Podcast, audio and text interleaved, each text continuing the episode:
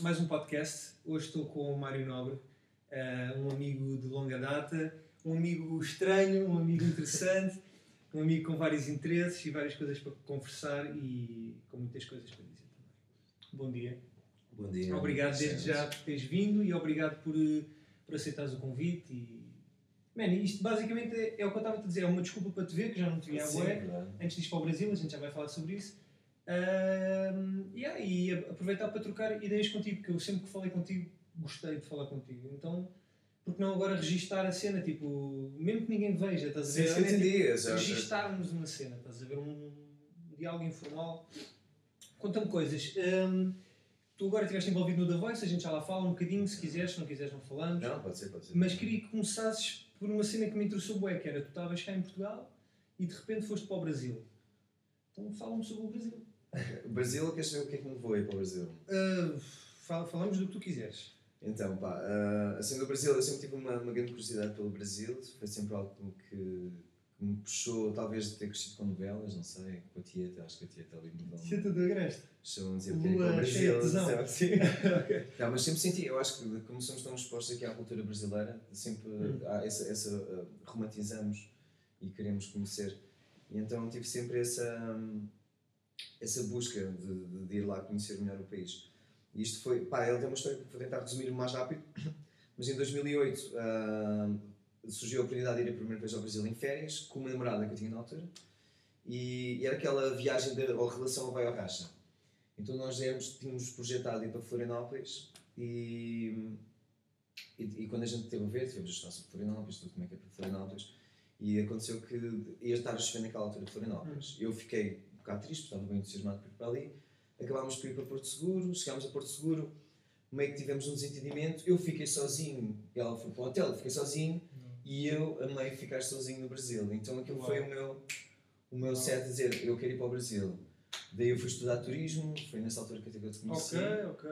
E, e então fiquei 3 anos assim quase a estudar Ana Lusófona.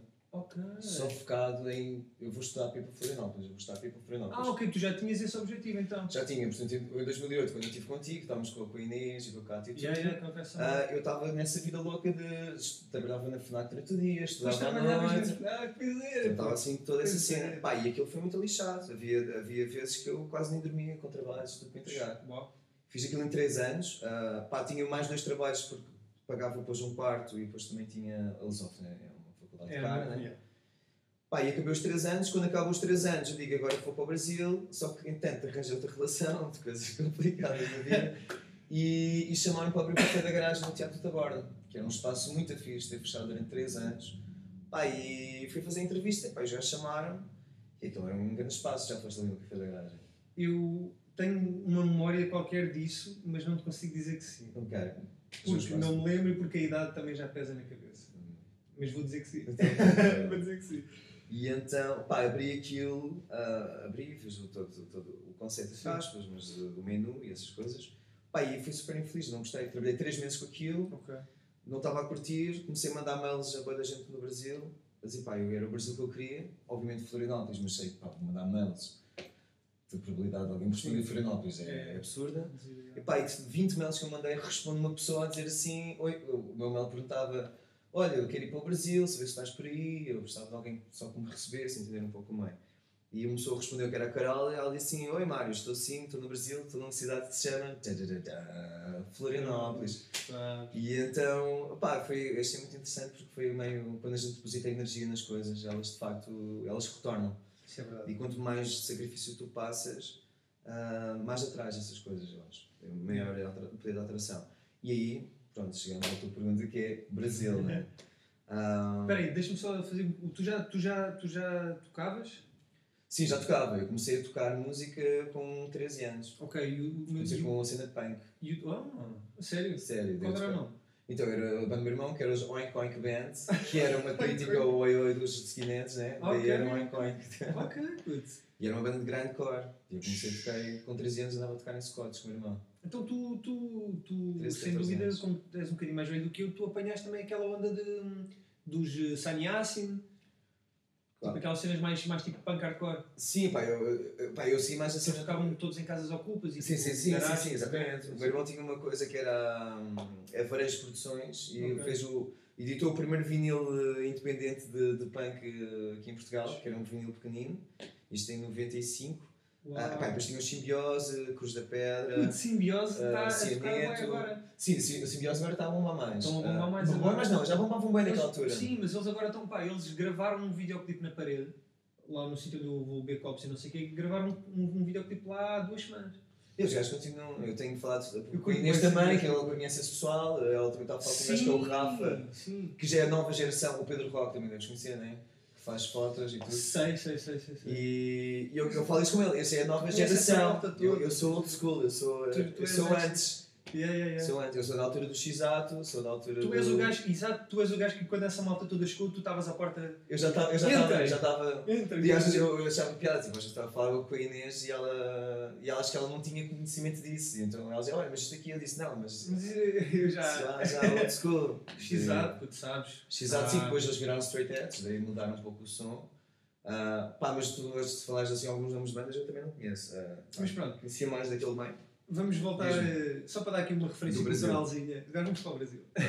então, Brasil, Brasil a sério, como é que isso ficou? Entretanto, vai falando que eu só ouvi se a gente um, bombar Então foi isso, então eu cheguei lá, fui muito bem recebido. Um, obviamente eu estou no Sul, é, é, outro Brasil. O Brasil é um continente, é muito. Pá, tu não podes comparar o Brasil a Portugal, porque o Brasil é um continente. É um continente. Tem que ser visto como um continente. Porque tu tens. Uh, cada estado é um país e tem uma cultura diferente, tem um sotaque, uma forma de falar diferente às vezes até muda de cidade para cidade, uh, mas de facto, se analisarmos por Estado, são vários países um país só. Uh, portanto, o, o, país por onde eu fui no Brasil era Santa Catarina, que certo, é, um, que é, um, é, um, uma colónia forte alemã. É um Estado, né? É um Estado é um mais país, alemão. Yeah. Um, e, e, e, a ilha onde eu estou era Florianópolis, portanto, Florianópolis. que é a capital, é, é, tipo o Algarve português, yeah, que é sou muito maior. Portanto, e é, é basicamente o Algarve português. Eu estou nos ingleses, que é o equivalente à quarteira, para aí, que é mais operária e mais barata. Depois tens a Vila Moura, que é, que é, que é Balneário, Balneário Camboriú, não, isso é outra história. Que é Jureira Internacional. Okay. E é engraçado, tens mesmo. dá meio que comparar, mas depois não tem nada a ver. E a cultura ali é uma cultura muito menezinha, portanto, é um pessoal ali assim muito, muito fechado, de certa forma. Eles, eles, eles herdaram muito a parte açoriana nossa. Uhum. E aquilo tem o nome de desterro, porque antigamente era para onde os reis de Portugal mandavam os criminosos. Então, tipo, que eu não queria. Tipo, a Austrália, também, lá, tipo, tipo um paraíso mega fixe, sim. onde eles mandavam o. Bons tempos para ser criminoso. Yeah, bons tempos. Pô, achas que sim, mas vais, vais, vais preso para tipo, uma praia paradisíaca. Sim, ficar lá no meio. Uh, pá, então pronto, é uma cultura muito de pescadores. Uh, não é ser mais conservadora, mas eles são bem protecionistas do seu meio. Portanto, eles não gostam muito de gente de fora, mas depois tem muita gente do Brasil todo que, que vai para lá. E então é interessante porque sente-se essa cultura portuguesa, né? o português também é meio fechado, e, mas quando consegues abrir. Mas eles gostam dos portugueses ou não? Ah, é outra história. Ah, eu, não, porque eu quando, quando, quando eu estive em Londres a trabalhar. Depende, depende. Não é toda a gente. Pronto. Lá está, eu, a minha, o meu primeiro contacto com brasileiros foi com gente, com o pessoal do Rio, mas depois quando comecei a trabalhar em Londres estava num café e trabalhava só com malta tipo da América do Sul, Argentina, Uruguai e Brasil. E a malta do Brasil era toda de Florianópolis. Eles curtiam bem de mim, falavam tipo, man, a gente adora os portugueses e não sei o quê. Até a maneira de falar era parecida, porque eles falam. Até porque é o querido. Não, e tipo, assim, estás bem. É, tem muita tipo, coisa não, assim. Tipo, não é se está bem, é estás bem, porque é tipo um português abrasileirado, né? Já é, é tipo parecido. Man, eu, tipo, nós dávamos boi da mãe, agora tu estás a dizer que não é bem assim. Então, tem isso, tem de facto esse acolhimento. Na volta uh, eles eram fixos, só eram tipo a mal. Uh, é, porque é isso, não dá para generalizar. É pá, é. tipo nós, é como, como, quando se fala de racismo em Portugal. Pá, existe racismo em Portugal para graça. Tu chegas na tasca, tu ouves, tu sabes. Sim, agora sim. nós vimos de uma geração, para mim, completamente absurdo haver racismo, haver racismo segregação de cor. Isso para mim é assim tipo. Não faz sentido. É, é tipo, epá, não faz sentido, é ridículo. É, é ridículo. Não, não, não consigo sequer, às vezes Claro que depois chegas ao Brasil e, e depois deparas com realidades onde isso ainda está. Portanto, o, é, porque o problema do Brasil, nesse sentido, quando se fala da colonização, é a matriz, portanto, a matriz como foi formado, ela se manteve, meu. É como tu desarrumares um quarto e nunca limpá-los. E só jogas lixo dentro daquele quarto. Yeah, yeah, E aquilo vai chegar a um ponto em que está tanto lixo que tu já não consegues arrumar aquilo. E, e é o Brasil, não quer dizer que o Brasil seja lixo. Estou a Não. dizer que em termos de estrutura social, Yeah. essa é a metáfora, não é? É um problema que se foi acumulando e que agora, passado 500 anos de acumulamento, ah, é muito complicado. Portugal nisso é, é ligeiramente é, é mais inteligente no sentido não é inteligente de eficaz mas é inteligente de deixar passar a merda que é para não que é nós somos racistas Portugal é racista Sim, sim, infelizmente sim. somos racistas mas é um é um é um raci- é um racismo passivo e indireto ou seja as pessoas manifestam o seu racismo mas de uma maneira inteligente que não transparece tanto como racismo Inteligente. Inteligente. Sim, sim. estás a perceber o entendo, eu entendo o que estás a dizer. É uma forma mais. Eu acho que é mais. É, mais, ah, é um racismo educado é, é um, é um racismo de bolha. É, se tipo, eu digo se fala dos racismo e cafés ali, mas não se expõe tanto É isso, coisa. tipo, racismo educado é logo uma contradição. Sim, sim, mas sim. Portugal consegue andar nesse, entre essas duas linhas, consegue estar ali, ou melhor, só uma linha, tipo a linha do, do som ganda cabrão ou não som ganda cabrão e equilibramos É, por- é, porque é, é, isso é o que eu noto e às vezes acho meio injusto, porque em termos de, de estrutura social, apesar de obvi- obviamente haver eh, desigualdades, ah, existe, existe meritocracia. Ah, existe, porque um, Claro meritocracia não é todos começamos no mesmo ponto, infelizmente, que é o que eu defino. Meritocracia é a sociedade oferece-te as mesmas possibilidades a todos, toda a gente pode atingir aquilo. Isso é um Estado meritocrático. Yeah. Portanto, não é toda a gente começa no mesmo ponto e aquilo que tu trabalhas Não. tu tens direito. Não, isso não é meritocracia, isso é, é justiça, portanto, que não existe, não é? Meritocracia é qualquer um pode concorrer, qualquer um pode. Só que depois o teu, o teu estatuto social é que não vai te permitir conseguir alcançar o que as portas que a meritocracia oferece, não é? Que é, que é a hipocrisia do, do, do sistema meritocrático. Podes crer. Um, E no Brasil, yeah, no Brasil, no Brasil, então notas isso, a uma cena cena é- absurda. não, nisso. há, não há esses filtros que há cá. E tu tens de entender- educados. É que não é É. só isso, é por exemplo, Portugal, ele não sentiu. Apá, eu, não eu, eu, eu acho que não havia escravidão em Portugal, a escravidão acontecia nas colónias, não é? Havia escravos em Portugal, porque essa é uma coisa que eu, que, é- Eu- eu, é sou ignorante nisso. Eu também. Porque eu acho que é- não havia escravos em Portugal, eu acho vai, o- vai falar que eu vou fazer um a escravidão de facto acontecia nas colónias. Portanto, era, era, era, era, nas colónias eles precisavam de mão de obra forçada, né? E lá é que assim, porque eu não lembro, porque eu, aqui no interior, o meu pai é do interior, as pessoas do interior, minha avó era da, da maior pobreza, não é? Tu dizes, a gente sabe da história da, da mãe de família, da família que dizia que a parte preferida dela do peixe era a cabeça para os filhos comerem o rabo. E a gente sabe dessas histórias, não é? Sim. A gente sabe das histórias das crianças que comiam pão duro com vinho para andar 30 km até à escola, não é? E, e sabemos que temos um povo de 2,5 milhões de imigrantes no mundo. Então é tipo. Nós sabemos de facto que não éramos uma sociedade burguesa. Portanto, havia burguesia, mas era um nicho. portanto. Olha, eu achei agora eh, aqui uma referência de um site da RTP. Não sei até é Sim, é- Mas pronto. sim. No século XVI, alguns estrangeiros descrevem Portugal como um país com uma forte presença de escravos negros e mouros cativos. Olha, viste? Portanto, não só negros, mas mouros. Mouros. Ou seja, eh, retivemos alguma da malta que nos E se calhar invadiu. somos nós também. A gente somos Mano, amores. olha eu, eu para a tenho nossa cara. Eu já Eu vi essa e tudo. Eu tenho, eu tenho descendência, eu sou cristão novo, portanto. sou eu, cristão eu tenho barba muçulmana e tenho nariz de judeu. mano. Sim, é tu como eu também. Esta taxa que somos a mesma família. Ainda para mais.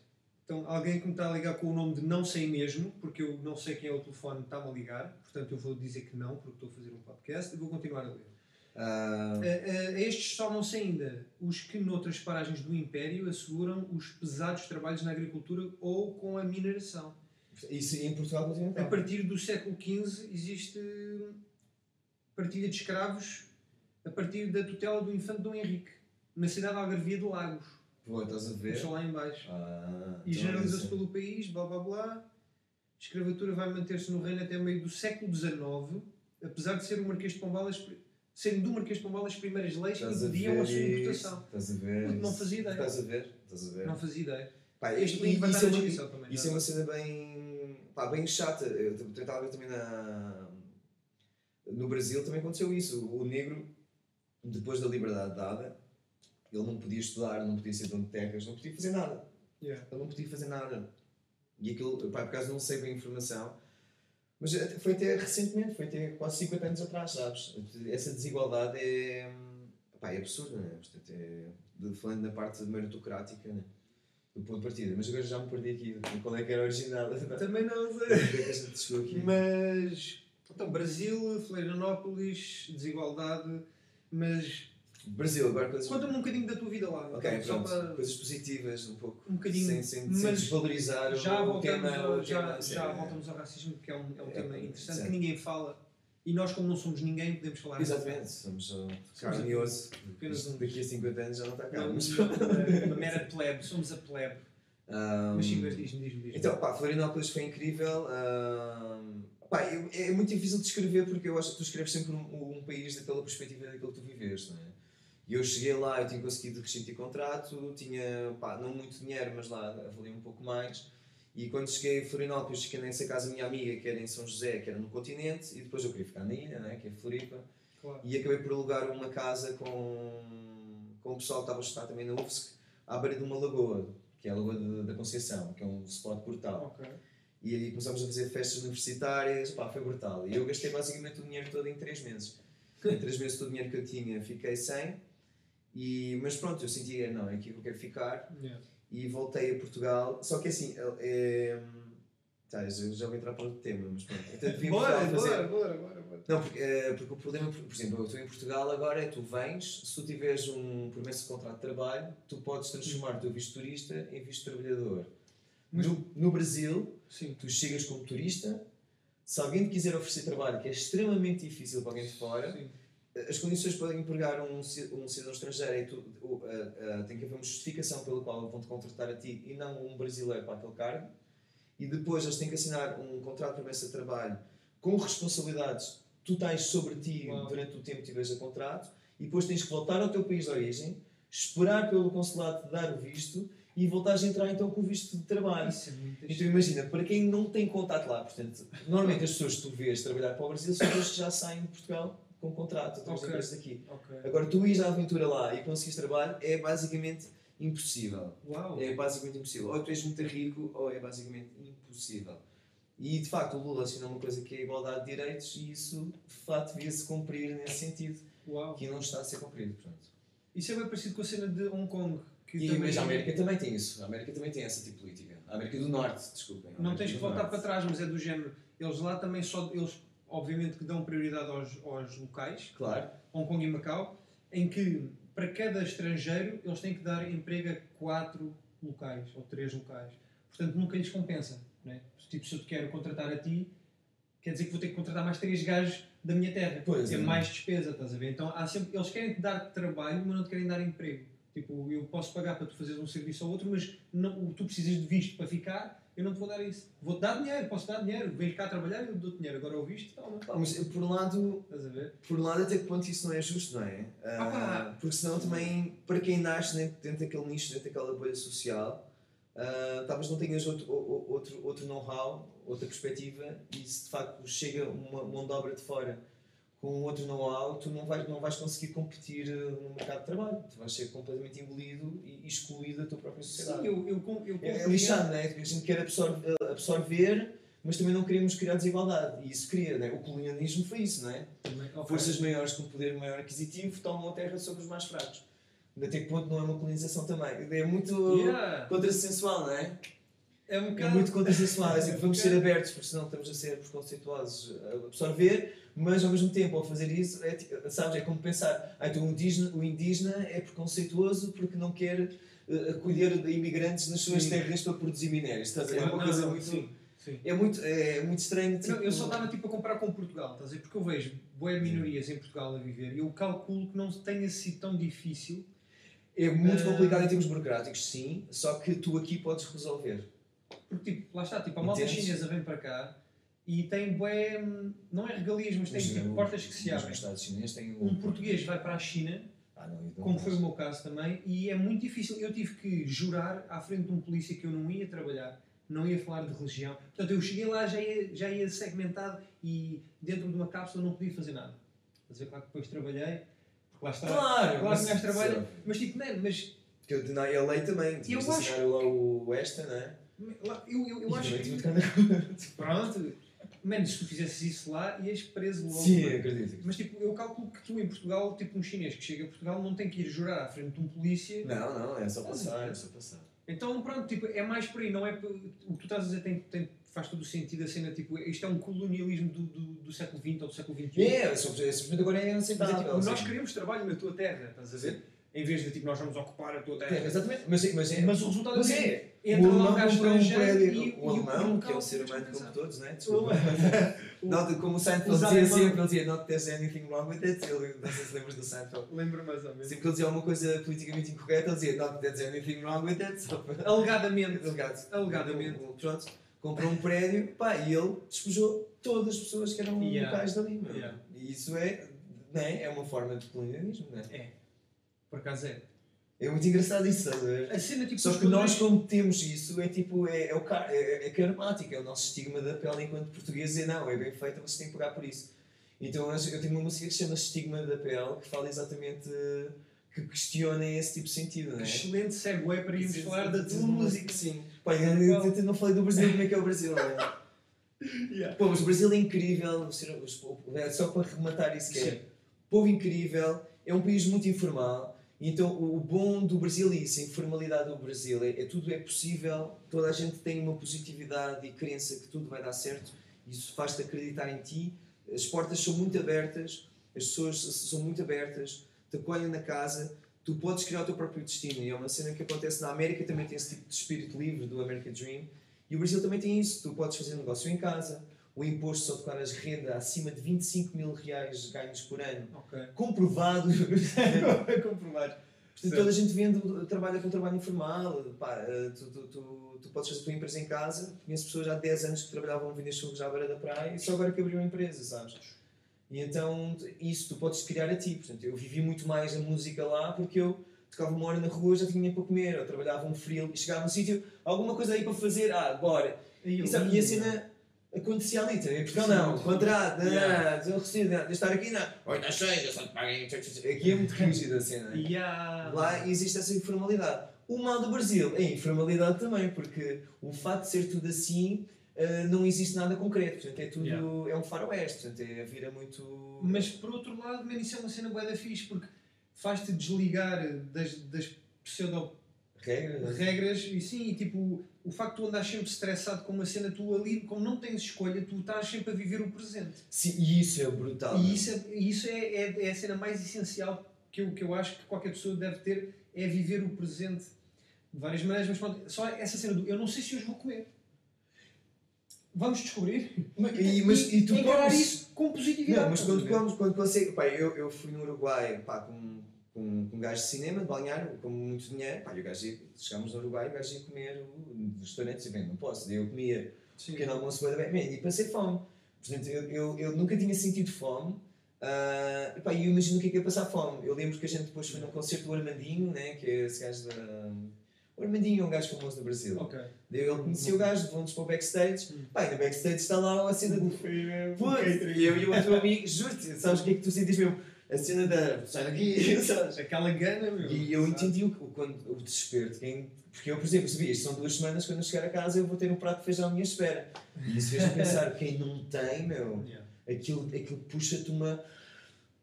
Sabes? Sei, sim, de-. Eu também já Tu não consegues ganhar a cena do. Vou partir o prato de comida, não, é assim, eu preciso de comer, sabes? tu chegas a esse ponto de eu preciso de comer, pá, yeah, mas eu preciso de comer. Ah, mas pronto, mas apesar de falar disso, eu toquei muito na rua no Brasil e as pessoas mais, ah, como é que se diz, mais generosas foram a comunidade de rua. E, portanto, eu toquei em Porto Alegre e era, vias os moleques de rua com a mar- marmita deles e eles iam ter connosco e pô, vamos dividir a marmita. E a comunidade de rua lá se ajuda muito. E, portanto, O pessoal. eh, mais que aqui até, aqui o pessoal é muito Não. mais capitalizado aqui a somos- rua. Temos a mania. Nós aqui temos, nós passamos por um colega e olhamos tipo de alto, estás a ver? E não, assim não devia ser assim, assim até se devia de fazer uma vénia, man, para mostrar respeito. Tipo, tu estás aqui na luta como eu. Sim, aqui a rua está completamente. É, é capitalismo. porque, É bué. tô- eu estou a fazer rua aqui e de facto me consome, porque eu tenho muita coisa do. Oh, vai primeiro, oh, vou ser rápido para o outro vir. Daí o outro que eu dou lá lugar, pá, sou banal. Eu digo, man, eu, eu- estás a ver? Tipo, Mas tu é que estás certo. Eu sei, mas é depois eu começo também a entrar no. Então bora, então é assim? Pá, Bora. e, e depois chegas a casa e olhas para o espelho e dizes what the fuck I'm doing, estás a ver? Yeah. Um, Essa cena da rua, yeah, bora, bora falar um bocadinho sobre isso. Tu, há quanto tempo é que tocas na rua? Pá, eu estou a tocar, eu comecei a fazer rua no Brasil, portanto, certo. faz 7 anos, uh, porque eu comecei a fazer rua no Brasil, portanto, certo. faz 7 anos, porque eu cheguei lá, não consegui trabalho, eu estive a trabalhar como em hostel ali para a privadas, que é a casa de banho, uh, depois, como fiquei sem dinheiro, comecei a cozinhava para as pessoas em troca de sofá, vivi durante quase um ano sem pagar renda no Brasil assim. Um, foi difícil, pá, havia casas, por exemplo, que eu ficava e os senhorios lá são muito chatos, vão sempre às casas, os gajos são muito chatos em Florianópolis. Então eu tinha que escolher nas casas de banho espera que se fosse embora, oh, para não saber que estava lá a dormir. Aí, e então nessa necessidade, é que eu gosto disso porque da necessidade nasce a solução. Né? Sim, e então daí comecei a vender pastéis de nata na praia que fazia em casa e comecei a fazer, em 4 meses fazia o que ganhava num ano de FNAC de 4 meses e tipo 4 horas na praia a vender, Uou. parava, dava um mergulho no mar e eu imaginava, porra, era um ano, uma tão... caixa na porcaria da FNAC. Cena tão, tão estereotípica portuguesa, tipo, o português ah, sim, ou vende pão ou vende pastéis. Sim, eu já estou a vender pão e pastéis nata à porta do RU, que era o refeitório universitário. Resulta e é o que interessa. É que o stock, eu ando lá a dizer, olha português, como é que é? Oh, pastel de Belém, doce português, olha pois, Lindo, pô. E daí, pá, e daí pronto, eu comecei a compor novamente. Eu, eu, eu tinha passado assim uma fase meio. Porque eu trabalho aqui suga-nos, né? E, e tinha perdido a parte criativa. E essa coisa, essa exposição à vida e ao momento e à necessidade do momento, voltou-me a fazer a compor e, e, sentir esse brilho. Comecei a sentir o cheiro do ar quando tens 15 anos. Sabes aquele cheiro da manhã melancólico da manhã de quando tinhas 15 anos? Sim, não sei se consegues. Sei, sei o Sabes esse cheiro? Eu, parece que o cheiro do outono, quando começa a vir o outono aquele cheiro gelado do nariz com o sol quente a bater no rosto e tu tens 15 anos e sentes aquele formigueiro que o mundo é novo e ganhas Porque há, porque és bem inocente e ainda não sabes nada ah, e mas, mas, mas, mas já, estás, já podes sair de casa e, já, sabes, já podes ver como é que é o mundo dos adultos, entre aspas, e, e voltei a sentir esse brilho, né? Bom, bom. E isso foi incrível. Daí foi quando eu compus o álbum Mandala, que depois gravei numa cozinha em 10 dias e de facto, quando comecei a fazer isso, pá, uma pessoa que eu conheci na altura, ela disse: Man, devias fazer rua. E eu disse: Man, mas não. Sempre tinha aquela ideia do rua é mendigar. Ele disse: Man, vai tentar, vai tentar. Pá, e eu ganhava tipo, sei lá, 50 reais, quer dizer, 10 euros, a trabalhar 8 horas no hostel. E entanto, fomos tocar na rua e eu fiz 100 reais a tocar uma hora na rua. E aí é que, puf, disse, pô, okay. é isto. E daí eu comecei a fazer rua. Comecei a fazer rua no Brasil, fiz uh, Curitiba, a tocar na rua, São Paulo, Porto Alegre e Florianópolis. Bom. E aqui, pronto, pegando a tua uh, pergunta, comecei a fazer aqui, pronto. E de facto, nota-se muita diferença da rua no Brasil da rua daqui. Primeiro, existe uma comunidade muito forte de artistas de rua brasileiros aqui. A maioria deles que faz aqui não era artista de rua. É pessoal que chegou aqui na mesma condição que eu, yeah. não conseguiu o trabalho e viu a rua como, como uma, uma fuga. Lindo eu fui introduzido à rua por um artista de rua. Muitos desses artistas de rua aqui não foram introduzidos, não é só os brasileiros, de, de, qualquer, de, qualquer, ser humano, de qualquer rua. E então vê-se que quem não foi introduzido por artista de rua, como eu tive a sorte de ser lá no Brasil, não entende a linguagem de rua. Então, por exemplo, no hum. Brasil há um respeito num espaço comum, da forma como. Também as ruas têm, têm outra, epá, é, outra, é outra geografia, portanto, as ruas são muito mais largas, portanto, se estás a tocar como um som muito mais alto o som vai embora. Portanto, e Lisboa não, Lisboa, de, yeah. foi montado, tu dás uma palma, tu sentes a palma ir até à graça. Né? claro. E então aqui de facto virou bagunça, está bem anarquista e está, está muito anarquista. Uh, Lisboa está muito anarquista, mas também entendo porque existe a nossa raiz cultural e comportamental. Compor, comportamento, como é que é? Compartimento. Compor, de comportamento. Ah, de, Aí, ganda branca. Sim, uh, mas pronto, existe o nosso comportamento social da nossa Sim. raiz cultural, não é? Portanto, cada país tem, tem uma raiz, né? Uh, quanto mais informal é um país, mais tu tens aquela ginga de, de, de superação, de, de, de, dar a ginga, né? Quanto mais formalizado é um país, mais é a pessoa mais contida, talvez. Sim. E então tu vês isso na rua, portanto, o comportamento de cada artista de cada cultura tudo no mesmo espaço pequeno, cada um a fazer o seu, sem haver uma regra comum entre todos. Yeah. Então aqui está é, muito selva, está muito está estressante. Sério? Portanto, virou meio. Há momentos bonitos, há momentos de respeito, sem dúvida, e existe companheirismo em alguns momentos também entre artistas, mas existe muito capitalismo neste momento. Existe muito. Eu vou tomar ou aquele que diz arroete todos, mas vê que há um ponto em que vários músicos passam ali, ele chega de manhã, monta lá e finge que acabou de chegar. Yeah. E, e, e é o mesmo é gajo que disse, é, e é o mesmo gajo que disse isto tem que ser de todos, mas depois chega e faz aquilo, sabes? Então mm, yeah. a rua virou meio. E eu, pronto, eu quero sair da rua por causa disso, porque eu estou-me a transformar assim também. E isso é que já. É, é, é aquela. Eu gosto muito do Dark Knight, ele diz aquela frase que é o. Or you die a villain, or, you, uh, ou tu morres um herói, ou vês-te a tornar um vilão. Tornar um vilão. Não, e, tipo, é... man, e eu, eu acho que a cena da, da rua, do pouco que eu, que eu sei de ti também, e pelo que eu acho que sei para onde tu vais, e já vamos falar sobre isso, faz, é um, é um, é um, foi um processo importante. Sem dúvida. Que, que te deu a experiência também para tu agora poderes criar uh, com outra segurança, talvez, porque tu ao saís da rua, o que é que vais fazer? Vais fazer álbuns, vais gravar, vais. Sim, o, o, o, problema é que a música não, não é sustentável nos dias de hoje, né? é uma coisa muito complicada. Só tocando, não, Só... é, não é vendendo álbuns. É, o vender álbuns já não, já não tem. Já, né? ninguém, ah, já ninguém faz isso. E pá, em Portugal tu tens um mercado de música quase inexistente, né? tu, tens, tu fazes, sei lá, tens X concertos que consegues fazer num ano e é aquilo, pronto, não tens para onde ir. E a Europa em si também é um sítio meio complicado chegares a um estatuto no qual consigas ter um retorno financeiro para andar pela Europa. Conheci muitas bandas boas de Inglaterra que faziam a Europa, mas diziam, olha, pagou gasolina e quarto para dormir. Pois. No Brasil já é outra coisa. No Brasil tu tens mesmo um mercado rico. Eu nunca toquei no Brasil sem ganhar dinheiro. E isso foi a primeira vez que aconteceu na minha vida. Tu ganhas sempre dinheiro com música no Brasil. Uau. E depois isso reflete na, na cultura de cada país. Por isso tu vês que os músicos gajos são tão bons. Porque tu lá tu vives a tua arte. Eu estou a compor, mas logo à noite vou ganhar com isto que eu estive a trabalhar. Tu aqui não, eu tenho que ir trabalhar no call center, a vender revistas, e depois quando chegar a casa morto de vender revistas, isso, eu, tenho que, eu tenho que ir buscar inspiração, não sei lá onde, para poder dedicar à minha música. E, então, e tu notas, isso, isso sofre-se na cultura, não é? Eu, eu agora vou dizer uma cena, vou, agora vou pisar aqui coisa, vou ofender pessoas, certamente, espero eu.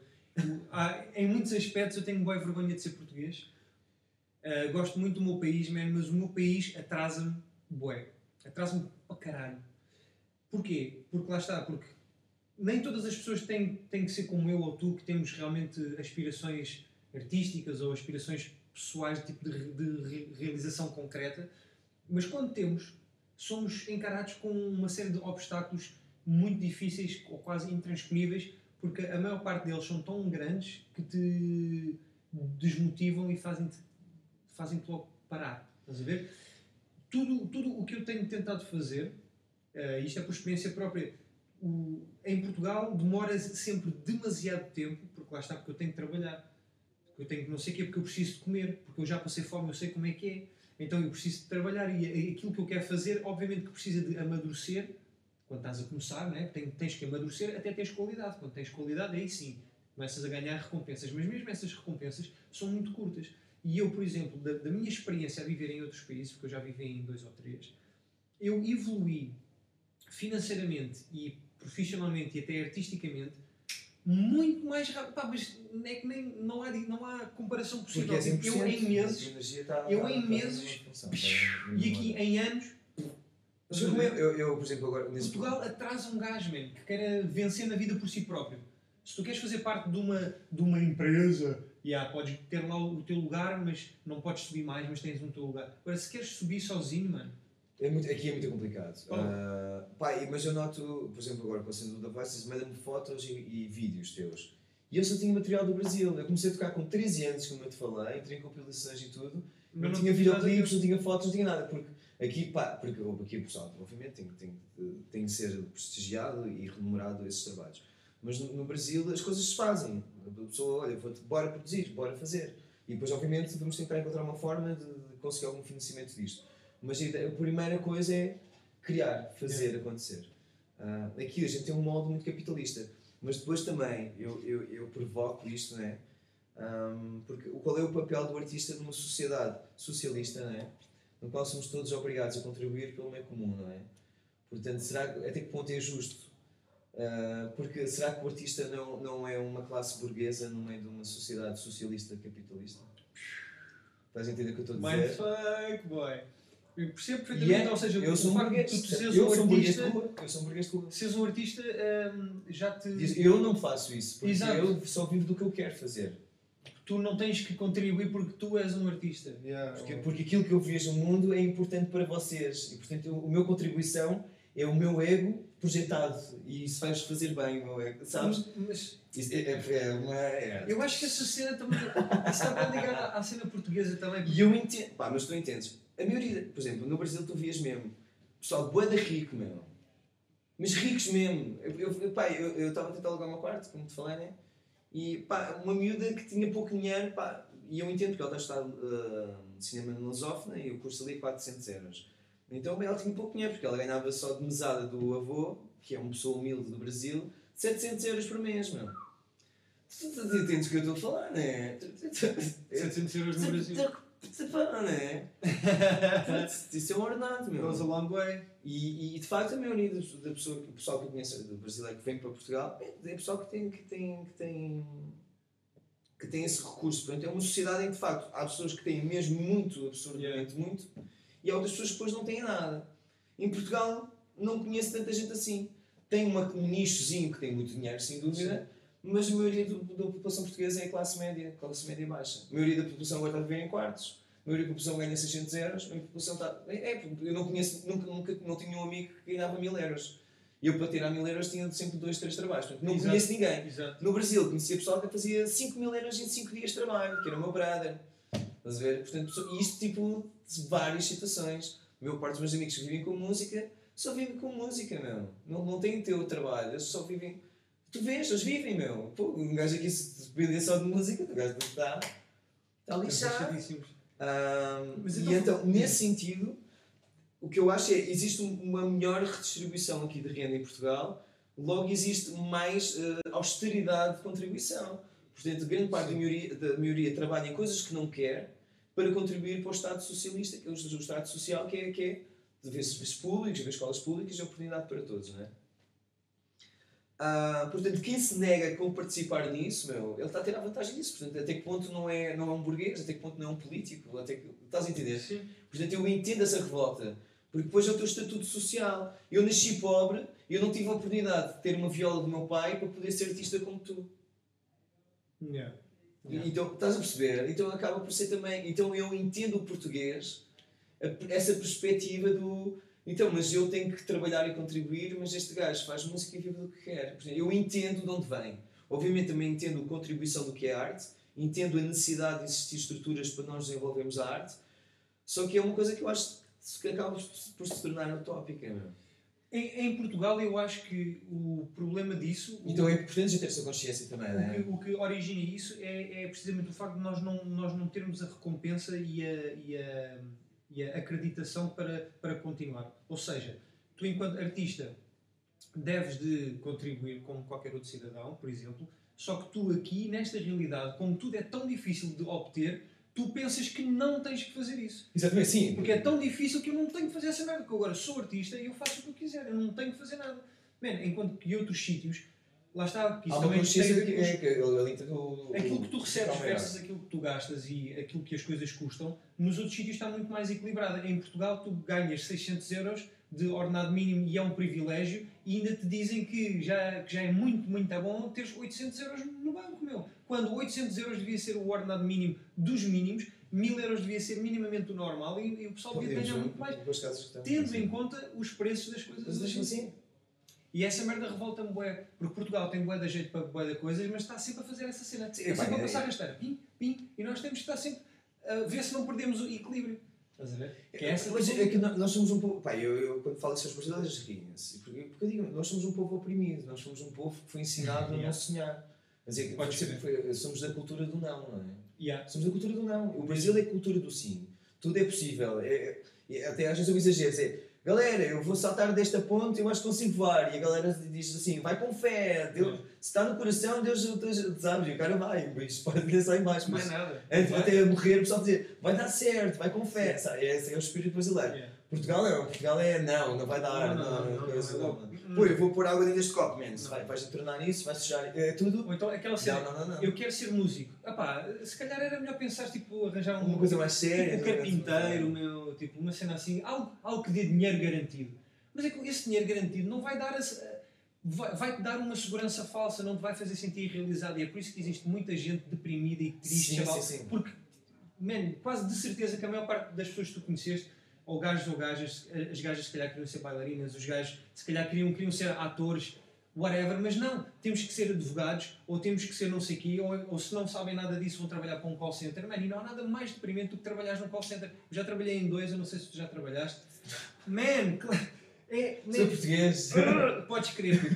Engenheiros, psicólogos, gente com formações altíssimas a trabalhar em call centers porque não há trabalho e tens que ser reduzido a um ordenado ridículo e a fazer um trabalho que te mata o cérebro, que te mata a criatividade, que te mata a vontade de tu quereres fazer coisas, de quereres existir, estás a ver? Tu ali és um produto. Bom. E essa merda irrita-me. E é por isso que eu admiro pessoas como tu. Sim, é, que, que perante a escolha ou não escolha, decidiram fazer aquilo que querem fazer. E estão a fazer e vão continuar a fazer. Sim, eu, eu, entendo, eu entendo, mas eu entendo isso como, como um privilégio. O que eu... eu, por exemplo, tocar na rua e poder ganhar, às vezes, o que se calhar Sim. me leva 8 horas, eu sou um privilegiado. Sim. Quando vejo o pessoal da rua dizer que ele não deu dinheiro, ou este é o meu direito de estar aqui, eu digo que tu não tens direito a nada, tu yeah. tens o privilégio de estar aqui. Direito é daquele que senta-se na mesa e ganha e tem só 2 euros para, para o café e, e, ele, e um bolo, e ele diz: Eu não vou comer um bolo para te pôr o meu mano no chapéu.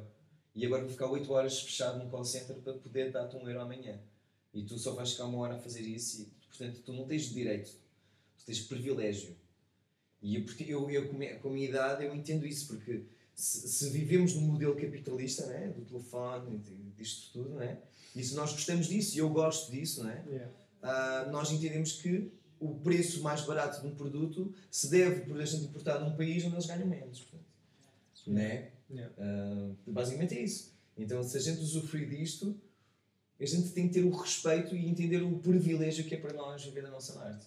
É, é, é fedido, sabe? Porque a gente yeah. sente também que, que somos uh, desvalorizados, mas também eu entendo a revolta. E eu acho que quando tu entendes a revolta do outro, é a melhor maneira de poderes desarmar de facto essa, essa, essa perspectiva. Tu entendes que és um privilegiado e tens, e tens uma dívida com aquela pessoa. Sim. Por ela te permitir tu se poderes sonhar. Mas tu achas que tu, tu chegarias a essa conclusão se não tivesse saído de Portugal ou achas que teres saído não, de Portugal? Sair de Portugal sai da bolha. É bem importante. Ajudou-te a entender isto. A gente está numa bolha. Não é só em Portugal, em qualquer país que tu nasces, tu, tu é, que, aquela é a tua realidade virtual. É Matrix. É Matrix, é o Truman Show é aquilo, estás naquela bolha e quando estás naquela bolha tu olhas para fora e dizes, man. Yeah. E entendes de facto a bolha onde tu vivias. Aqui eu noto muito a comunidade brasileira uh, que, e portuguesa também, os portugueses têm muito isso. Uh, uma das minhas coisas, uma coisa que eu fiz quando fui chegar ao Brasil, fiquei naquela casa com o pessoal português, mas a minha primeira coisa é eu não quero estar perto dos portugueses. Porque, Porque se eu vou para outro país. É, tipo, tu depois vais estar envolvido naquela energia tu vai, estás, a, não vai fazer. Estás a viver, estás a viver uma realidade. Então, eu estava a falar com, com o pessoal que veio para Portugal e tal, e dizer, eu estou em Portugal, né? e tal, a dizer, pô, e depois está, olha o pastelzinho, viva a invasão brasileira, e depois eu estou a ouvir um samba, e eu disse, pô, um dia tens que ir a Lisboa, vais curtir para caraças. Ele está a morar em Lisboa, eu disse, bem, quando tu fores a Lisboa vais curtir para caraças. Yeah, yeah, yeah. Porque tu não estás em Lisboa, tu estás no Brasil, tu estás a viver no Brasil. Podes ter a visão de Lisboa, a pedra de Lisboa, a localidade geográfica de Lisboa, mas tu estás a viver Brasil igual, tu não saíste do Brasil. Yeah. Tu estás a, tu estás a comer. Está o Brasil. É, tá, pegaste nessa, nessa bola tua social e, yeah. e implementaste num outro lugar. Yeah. Portanto, um, e é isso, é, é, tu tens de sair dessa bolha, porque só saindo dessa bolha, de, de, tu depois de fora, de brincares um pouco ao Kevin Costner do Dança com Lobos, né? é que tu entendes de facto a outra perspectiva. Né? Eu entendo muito a perspectiva e de facto esse estigma da pele que nós temos da nossa herança colonizadora.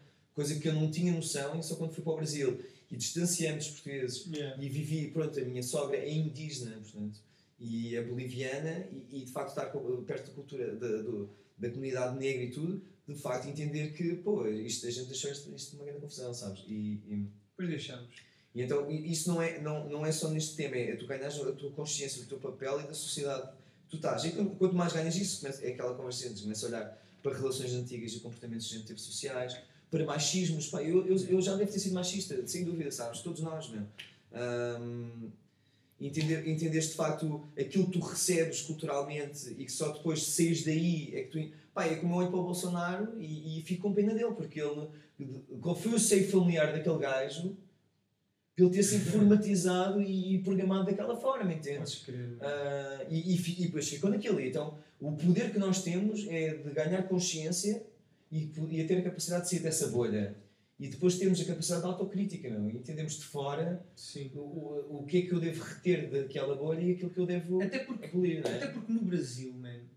Não estou a defender o Bolsonaro, estou a dizer que entender a raiz dos problemas, em vez de, de, culpar como religião católica, que quer culpar e meter no crucifixo. Mas isso é o que é, isso é a, a política deles, é, é, é, a culpa, não. Instigar a culpa em cima de toda a gente. Responsabilidade. Nós todos somos responsáveis pelo meio comum de todos e entender que a gente vem de algum, de algum formato. Eu gostava de conseguir perceber, lá está, em que, em que ponto da história brasileira que não faz é como é como a história americana que foi foi tipo, já, já lá tinha pessoas, mas a maior parte das pessoas que lá estão são descendentes de pessoas que lá chegaram.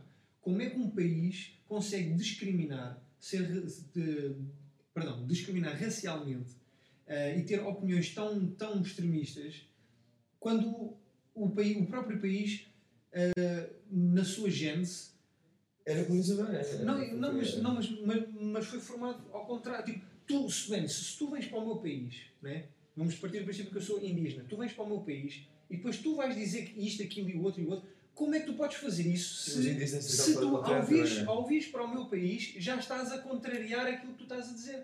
Porque eu, estás eu, a sair da, tipo, da tua bolha, da tua cena de, de, de extremos para te ver. É porque tu nasceste na bolha. E depois tu nasceste na bolha e depois. É, tu não, não, não, está, não, tu não projetas responsabilidade em ti. ambiente noutro sítio onde, onde isso não devia de existir completamente. É hipocrisia, porque tu não, Podes tu, crer, tu não tens capacidade de ser de ti. E eu já fui hipócrita, portanto, somos todos hipócritas. A gente somos, somos todos, todos hipócritas. No momento em que eu vivo em sociedade e bebo café na, na chave que comprei no chinês, eu sou um hipócrita.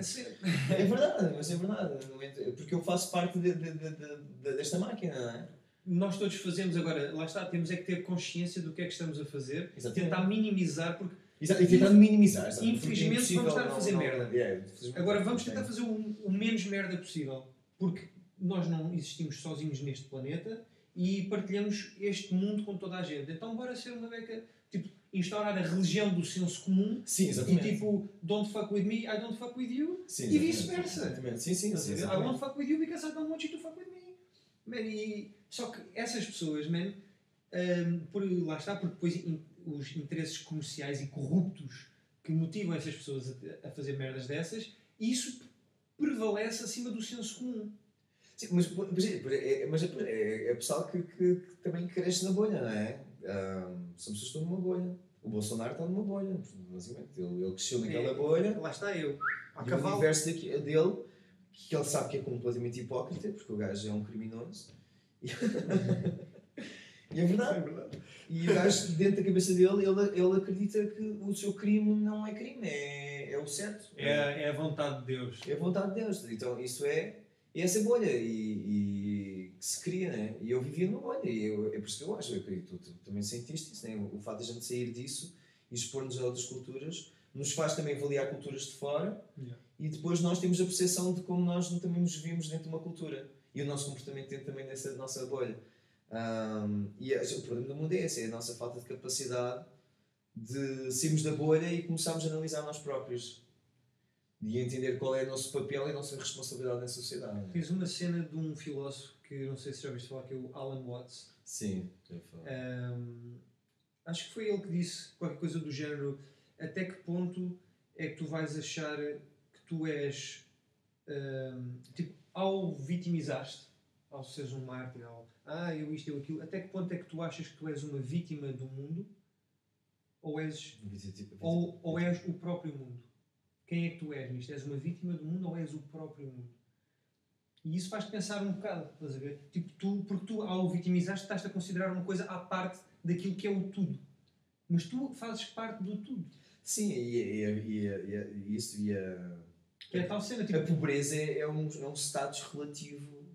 É relativo, não é? A pobreza é um estado de mente.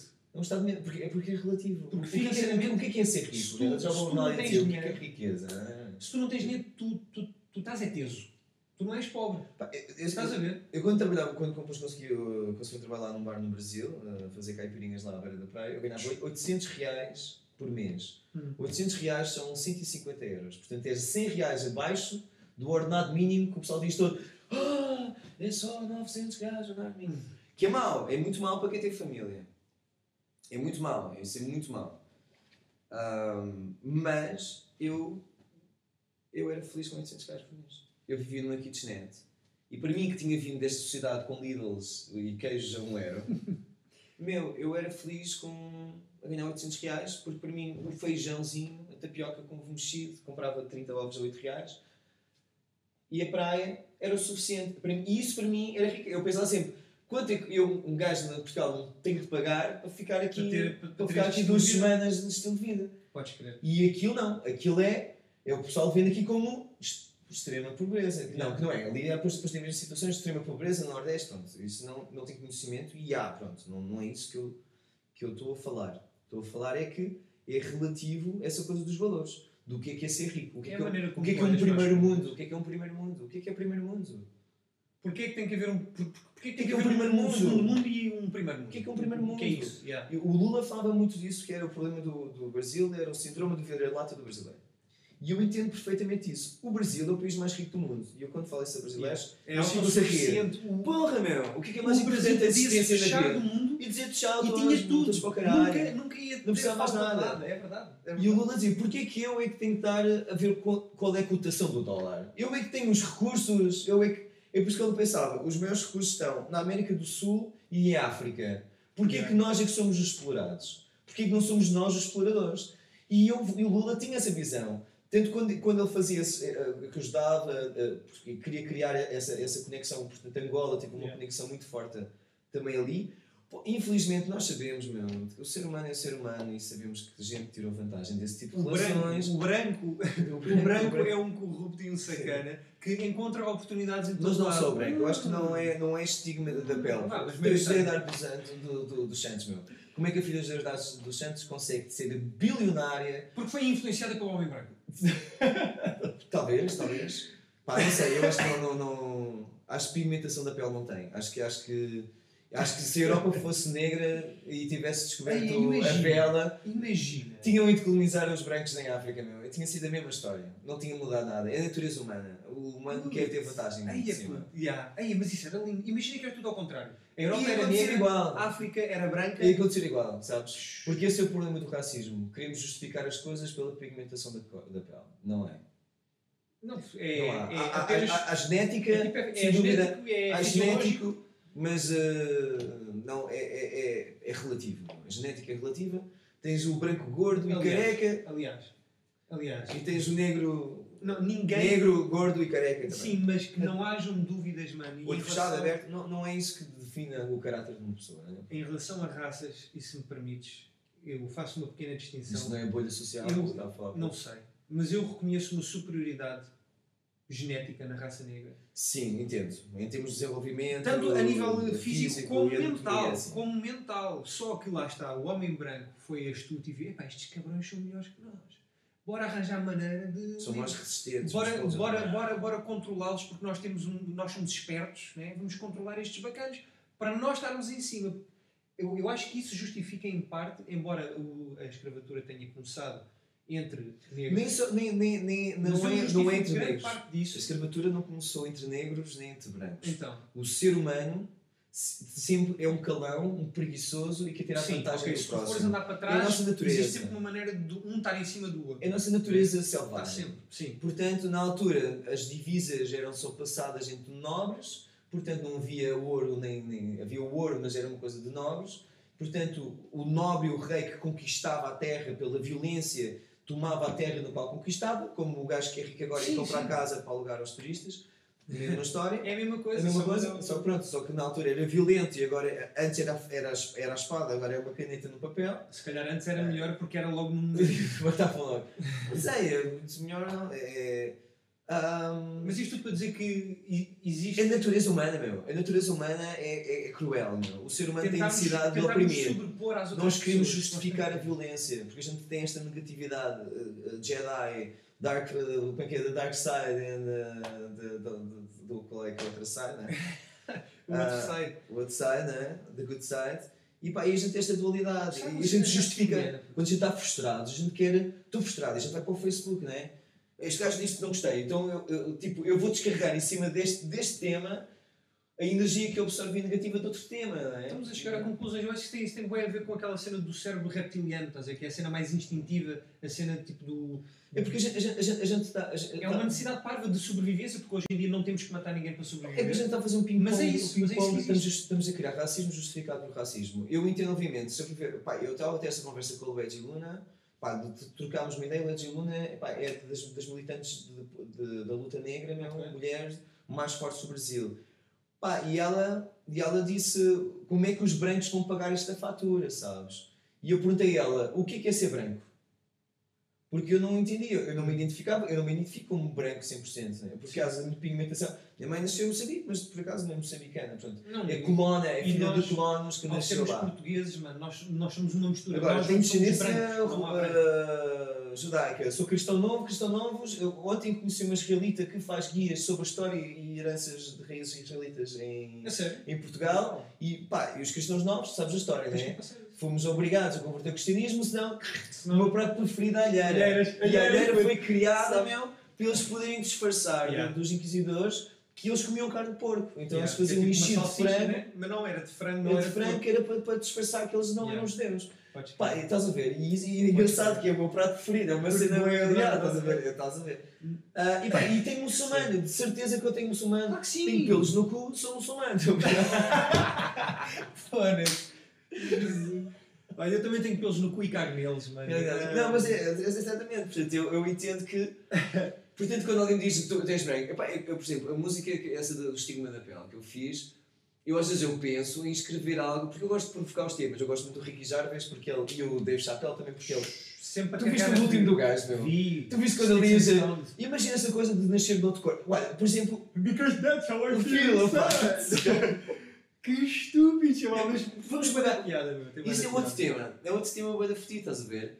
Eu não, acredito, eu não defendo que somos todos iguais. Temos 5 minutos. É, mas, por exemplo, eu não defendo que somos todos iguais. Eu defendo que nós somos todos diferentes e por nós sermos todos diferentes é que nós temos que respeitar essa é diferença. É que somos especiais, mano. Todos. E todos. isso é que é a cena. Yeah. Por exemplo, o fato do homem vestir-se. Ah, o, homem, o, o homem que se veste mulher é uma coisa genética do cromossoma. Falso. O comportamento social que a mulher, a definição, e para a definição que a mulher usa saia e usa batom, hum. é uma definição humana, não genética. É, exatamente, exatamente. é um comportamento. comportamento Foda-se, não ia dizer essa palavra. Comportamental, né? Comportamental, social, né? Sim, sim, é, é uma coisa instaurada. Esta cultura ocidental, diz, por exemplo, os, os cristãos já não, o homem usa saia, né? Mas, então eu Portanto, não é, não é portanto, isto não há querer dizer isso. É, a pessoa tem todo o direito de quiser usar uma saia ou usar batom porque isso não, não define a sexualidade. Tal e qual. Eu, por exemplo, eu tenho um jeito muito afeminado, então muita gente pergunta se tu és gay. Eu, por acaso, não tive essa sorte, acho que até seria mais fácil a minha vida, porque tive uns gajos com, até com guita que andaram em cima de mim. Mas infelizmente, pá, não, não dá. Eu posso sentir até atração psicológica por um homem, né? pela pessoa que é. Eu sei admirar um homem, mas sexualmente, mas, mas, mas, mas, mas depois às vezes acontece. Pá, uma miúda chegou para mim e disse: Tu és gay e eu digo, não, e tu gostas lá no cu? E ela ia ficar completamente ofendida. Mas a pergunta é a mesma, não é? É igual.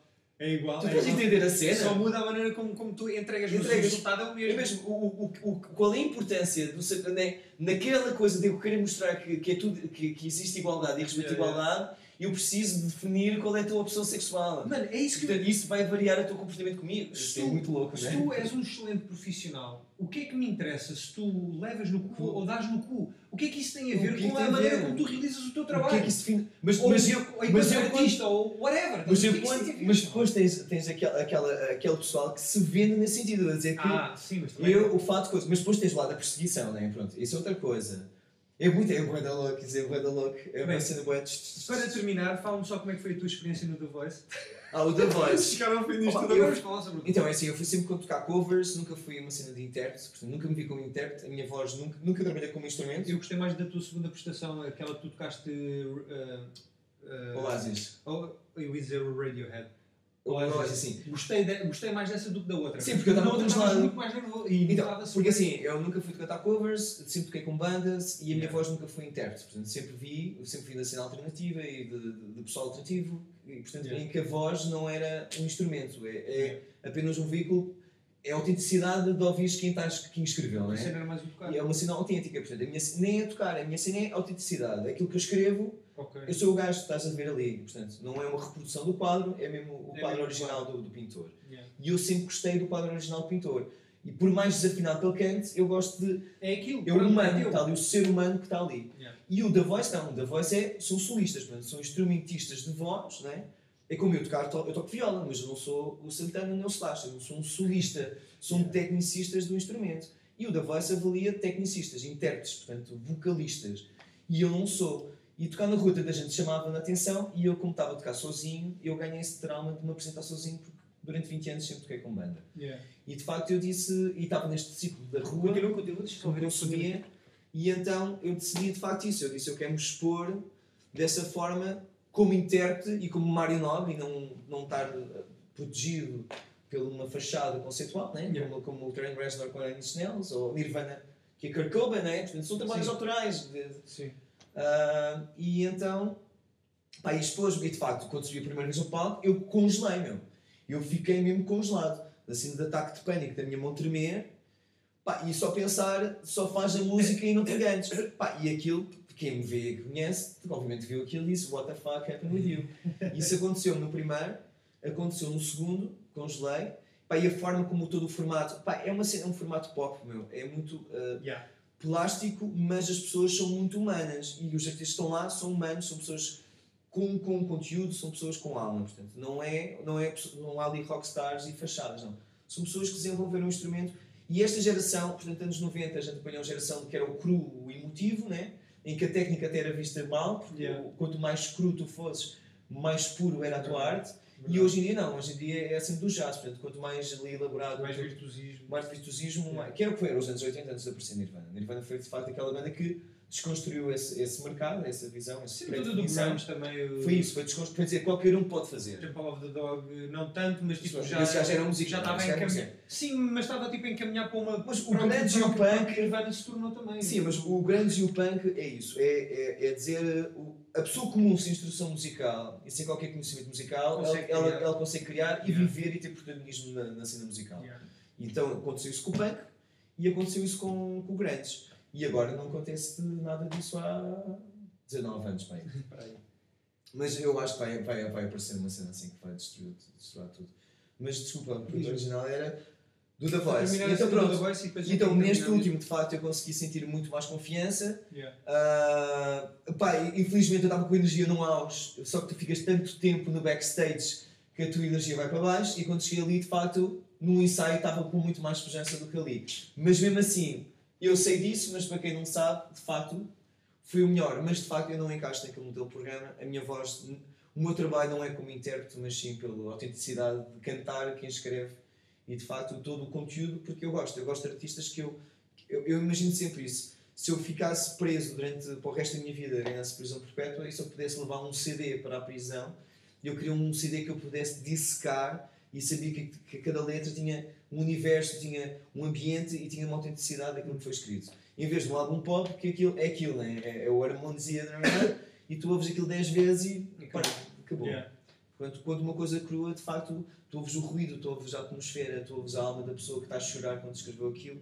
E de facto é a arte que eu gosto, é a arte que não vende, é a arte que é autêntica. Mas, mas que faz, mas faz, faz sentir bem. Que, né? que, não, que não morre, que não morre, se mantém. Tu vais para o Brasil e voltas quando? Volto em abril, dia 9 de abril.